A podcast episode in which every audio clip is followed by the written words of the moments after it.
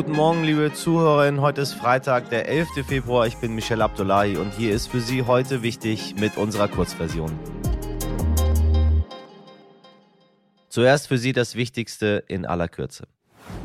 Gewaltig sauer ist Bundesinnenministerin Nancy Faeser und zwar wegen der Menschen, die wegen ihrer Klimaproteste immer wieder Autobahnen blockieren, insbesondere rund um Berlin. Friedlicher Protest sei in einer Demokratie zwar wichtig, aber niemand habe das Recht, andere zu gefährden, so Faser.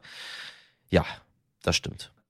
Gold, Gold, Gold. Rennrodlerin Nathalie Geisenberger hat Claudia Pechstein als erfolgreichste deutsche Winterolympionikin abgelöst. Geisenberger hat gestern in der Teamstaffel ihren insgesamt sechsten Olympiasieg errodelt und ist damit an Eisschnellläuferin Claudia Pechstein vorbeigerast. Die hatte bei Winterspielen fünfmal Olympiagold gewonnen. Antrittsbesuch. Gestern hat Außenministerin Annalena Baerbock Israel die Solidarität Deutschlands zugesichert und einen entschlossenen Kampf gegen Antisemitismus angekündigt. Heute besucht sie unter anderem ein Flüchtlingslager in Jordanien. Morgen am Samstag stehen für Baerbock dann Gespräche in Ägypten auf ihrem Programm. Wir bleiben politisch. Frank-Walter Steinmeier wird am Sonntag voraussichtlich als Bundespräsident wiedergewählt. Wir schnacken darüber im Anschluss mit Lars Klingbeil, dem Bundesvorsitzenden der SPD. Also hören Sie am Montag unbedingt rein, was es denn so für interner von der Wahl zu berichten gibt. Ich freue mich schon. Jugendliche wegen fehlender Corona-Maske attackiert. Haben Sie diese Schlagzeile in den letzten Tagen auch gelesen? Die Nachrichtenagentur dpa und diverse Medien haben diese Meldung der Berliner Polizei aufgegriffen und verbreitet. Der wahre Grund für den Angriff, bei dem eine 17-Jährige von sechs erwachsenen TäterInnen zusammengeschlagen wurde, aber ist laut der 17-Jährigen ein anderer, nämlich ein rassistischer. Noch schlimmer, die Jugendliche musste darauf erst selbst mit Hilfe von Instagram aufmerksam machen. Ihr Video hat mittlerweile über sieben Millionen Klicks. Falls Sie sich gewundert haben, liebe Community, warum wir diese Woche bisher nicht größer darüber berichtet haben. Es ist für viele Menschen von uns leider, und das ist die bittere Wahrheit, ja, Alltag man stumpft ab, denkt sich, ach, schon wieder. Alles, was ich dazu sagen kann, habe ich letztes Jahr in Folge 68 schon mal gesagt. Hören Sie da gerne nochmal rein, denn wenn Sie äh, nicht mit mir aufstehen, dann wird aus der schweigenden Mehrheit irgendwann die schweigende Minderheit. So habe ich es damals gesagt, so sage ich es auch heute als mir äh, Freunde, äh, KollegInnen, ähm, Menschen über Instagram dieses Video zugeschickt haben, ich habe einfach mit den Schultern gezückt, meinte ich, ach ja, okay, ja, schon wieder. So, schauen Sie mal, da wird eine 17-Jährige, eine 17-Jährige von Erwachsenen zusammengeschlagen und rassistisch beleidigt. Und ich zucke nur noch mit den Schultern dazu. So weit ist es letztendlich gekommen und ich versuche ehrlich gesagt wieder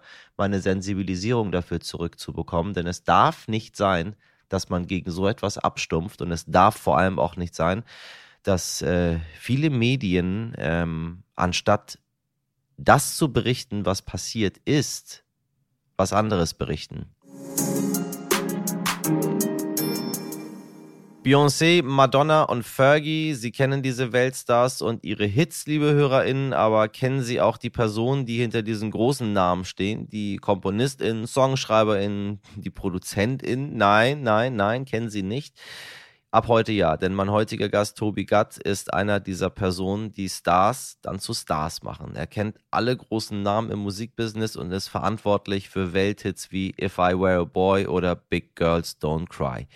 Ich schaue mit ihm hinter die Kulissen des Musikgeschäfts. Ähm, es gibt heute mal ein Inside-Musikbusiness mit diesem sehr erfolgreichen Produzenten. Tobi Gatt ist in München geboren, lebt aber bereits seit zwei Jahrzehnten in den USA und sitzt aktuell jeden Samstag und Dienstag in der Jury von Deutschland sucht den Superstar. Dafür ist er definitiv höchst qualifiziert.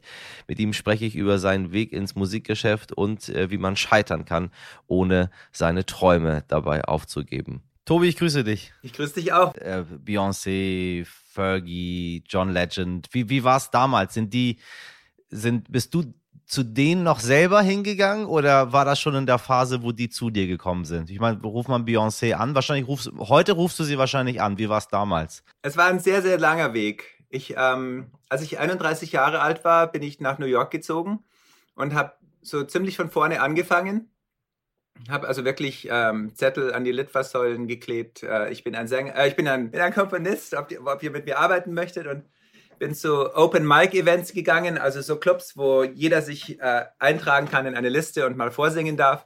Und habe so meine ersten Künstler gefunden in New York. Und es hat wirklich drei Jahre gedauert, bis ich in New York meine ersten Dollars verdient habe. Dann hat es nochmal Jahre gedauert, bis, bis ich die ersten Erfolge hatte. Und äh, Big Girls Don't Cry, das war ein glücklicher Zufall. Es war 2002, kurz, ja. nach, kurz nachdem ich angekommen bin, ein Jahr danach, ja. hatte ich einen Kontakt aufgebaut nach Los Angeles zu Jim Valutato von Sony und er hatte sie unter Verlagsvertrag und ähm, Fergie ist gerade aus der äh, Wild Orchid Girl Gruppe ausgeschieden und äh, das war vor den Black Eyed Peas und da war sie so ein fast schon so ein Nobody und hat einfach versucht, Menschen zu finden, die mit ihr Musik machen. Und ich war ein, einer, der gerade mal da war.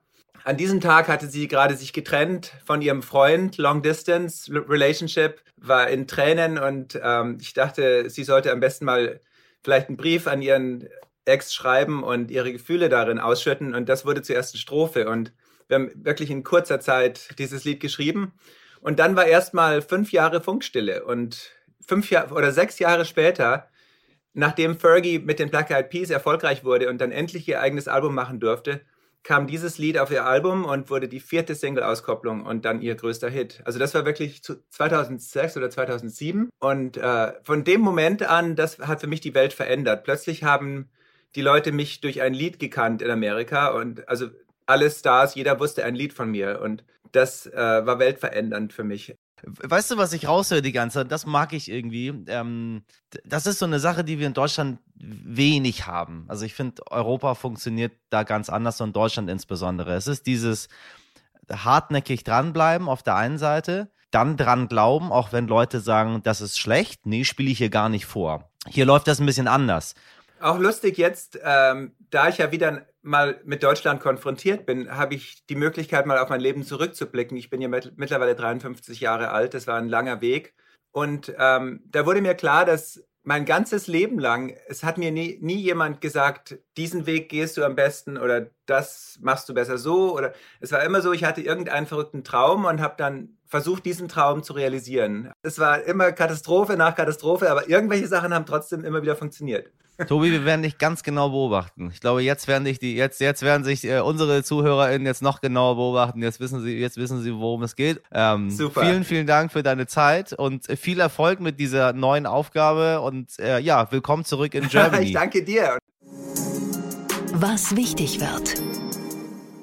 Und wir bleiben in den USA und schauen schon mal auf das Wochenende, liebe HörerInnen. Der Super Bowl, also das Finale der US-amerikanischen National Football League, ist das größte Einzelsportereignis weltweit. In Deutschland will laut einer Umfrage von YouGov jeder Achte, jeder Achte das Spiel anschauen. Das startet am Montag um 0.30 Uhr deutscher Zeit. In Los Angeles startet das Spiel um 15.30 Uhr am Sonntag. Meine liebe Kollegin und US-Korrespondentin Hannah Kluth ist dann auch dabei äh, und ganz nah dran. Sie erklärt uns jetzt schon mal, warum das überhaupt so ein riesiges Event ist. Also der Super Bowl Sunday, also der Sonntag, an dem sich entscheidet, wer Meister der National Football League wird, ist eigentlich schon sowas wie ein Feiertag hier in den USA. Die Amerikaner, die lieben Sport und vor allen Dingen lieben sie Football. Da trifft man sich dann zu gemeinsamen Watchpartys zu Hause oder in einer Sportsbar. Es werden 1,4 Milliarden Chicken Wings verdrückt an diesem Tag und es wird 90 Prozent mehr Bier konsumiert als an einem durchschnittlichen Tag hier in den USA. Im vergangenen Jahr haben mehr als 96 Millionen Amerikaner beim Super Bowl eingeschaltet. Aber wenn wir mal ganz ehrlich sind, dann schauen sehr viele vor allem auch wegen zwei weiteren Dingen zu, nämlich der Halbzeitshow und der Werbeclips. Und wenn man die noch nie gesehen hat, dann denkt man jetzt wahrscheinlich erstmal, hä, Werbung, da schalte ich doch eigentlich immer um. Ja, nicht aber beim Super Bowl. Die Clips sind meistens witzig, bunt, machen gute Laune und sie haben ein riesen Starpotenzial. In diesem Jahr sind Hollywood-Stars wie Matthew McConaughey, Scarlett Johansson und Halle Berry dabei zum Beispiel. Um aber seinen Werbeclip im Rahmen des Super Bowls überhaupt platzieren zu können, müssen die Firmen ganz schön Geld hinlegen. Für 30 Sekunden schlappe 6,5 Millionen Dollar. Ich habe eben die Halbzeitshow erwähnt, großes Highlight eines jeden Super Bowl. In diesem Jahr mit gleich fünf Stars, die im SoFi Stadium in Los Angeles performen werden. Und zwar Dr. Dre, Snoop Dogg, Eminem, Mary J. Blige, Kendrick Lamar. Also 90s Hip-Hop vom Allerfeinsten. Ich als Kind der 90er komme da also voll auf meine Kosten. Ach so, und wer übrigens als Fan vor Ort im Stadion mit dabei sein will, der hat hoffentlich ein bisschen Geld zur Seite gelegt über die letzten Jahre. Durchschnittlich kostet ein Ticket in diesem Jahr fast 10.000 Dollar. Und wer sich jetzt wundert, warum ich hier noch gar nicht gesagt habe, wer eigentlich gegen wen spielt, für die ganz sportlich Interessierten unter Ihnen, das überlasse ich gerne Hanna. Es ist tatsächlich schwer zu sagen, wer da am Sonntag oder in Deutschland ist es ja dann schon Montag als Gewinner vom Platz geht. In den Wettbüros liegen die Los Angeles Rams vor den Cincinnati Bengals und die haben auch auf dem Papier klar die besseren Spieler, aber die Bengals können durchaus wieder überraschen. Das haben sie schon die ganze Saison über getan. Vor dieser Saison haben die Bengals seit 1990 nicht ein Spiel in den Playoffs gewonnen und jetzt kämpfen sie in diesem Jahr um den Titel. Übrigens, ein Schüler aus dem hessischen Fulda, der großer Football-Fan ist, wollte wegen des Super Bowls eine wichtige Klausur am Montag verlegen lassen. Dem hat der Schulleiter, der Freiherr vom Steinschule, zwar nicht zugestimmt, aber er hat in Aussicht gestellt, dass in den nächsten Jahren die Tage nach so einem Super Bowl-Spiel möglicherweise klausurfrei werden. Das war's für heute mit der Kurzversion. Wenn Sie noch mehr Einblicke in das Leben eines Star-Produzenten und ins Musikbusiness generell haben wollen, dann finden Sie das ausführliche Gespräch in der Langversion. Folgen Sie uns, empfehlen Sie uns, abonnieren Sie uns, schreiben Sie uns Ihr Feedback an heute wichtig in Stern.de. Ich wünsche Ihnen einen guten Start ins Wochenende. Machen Sie was draus. Bis Montag, Ihr Michel Abdullahi.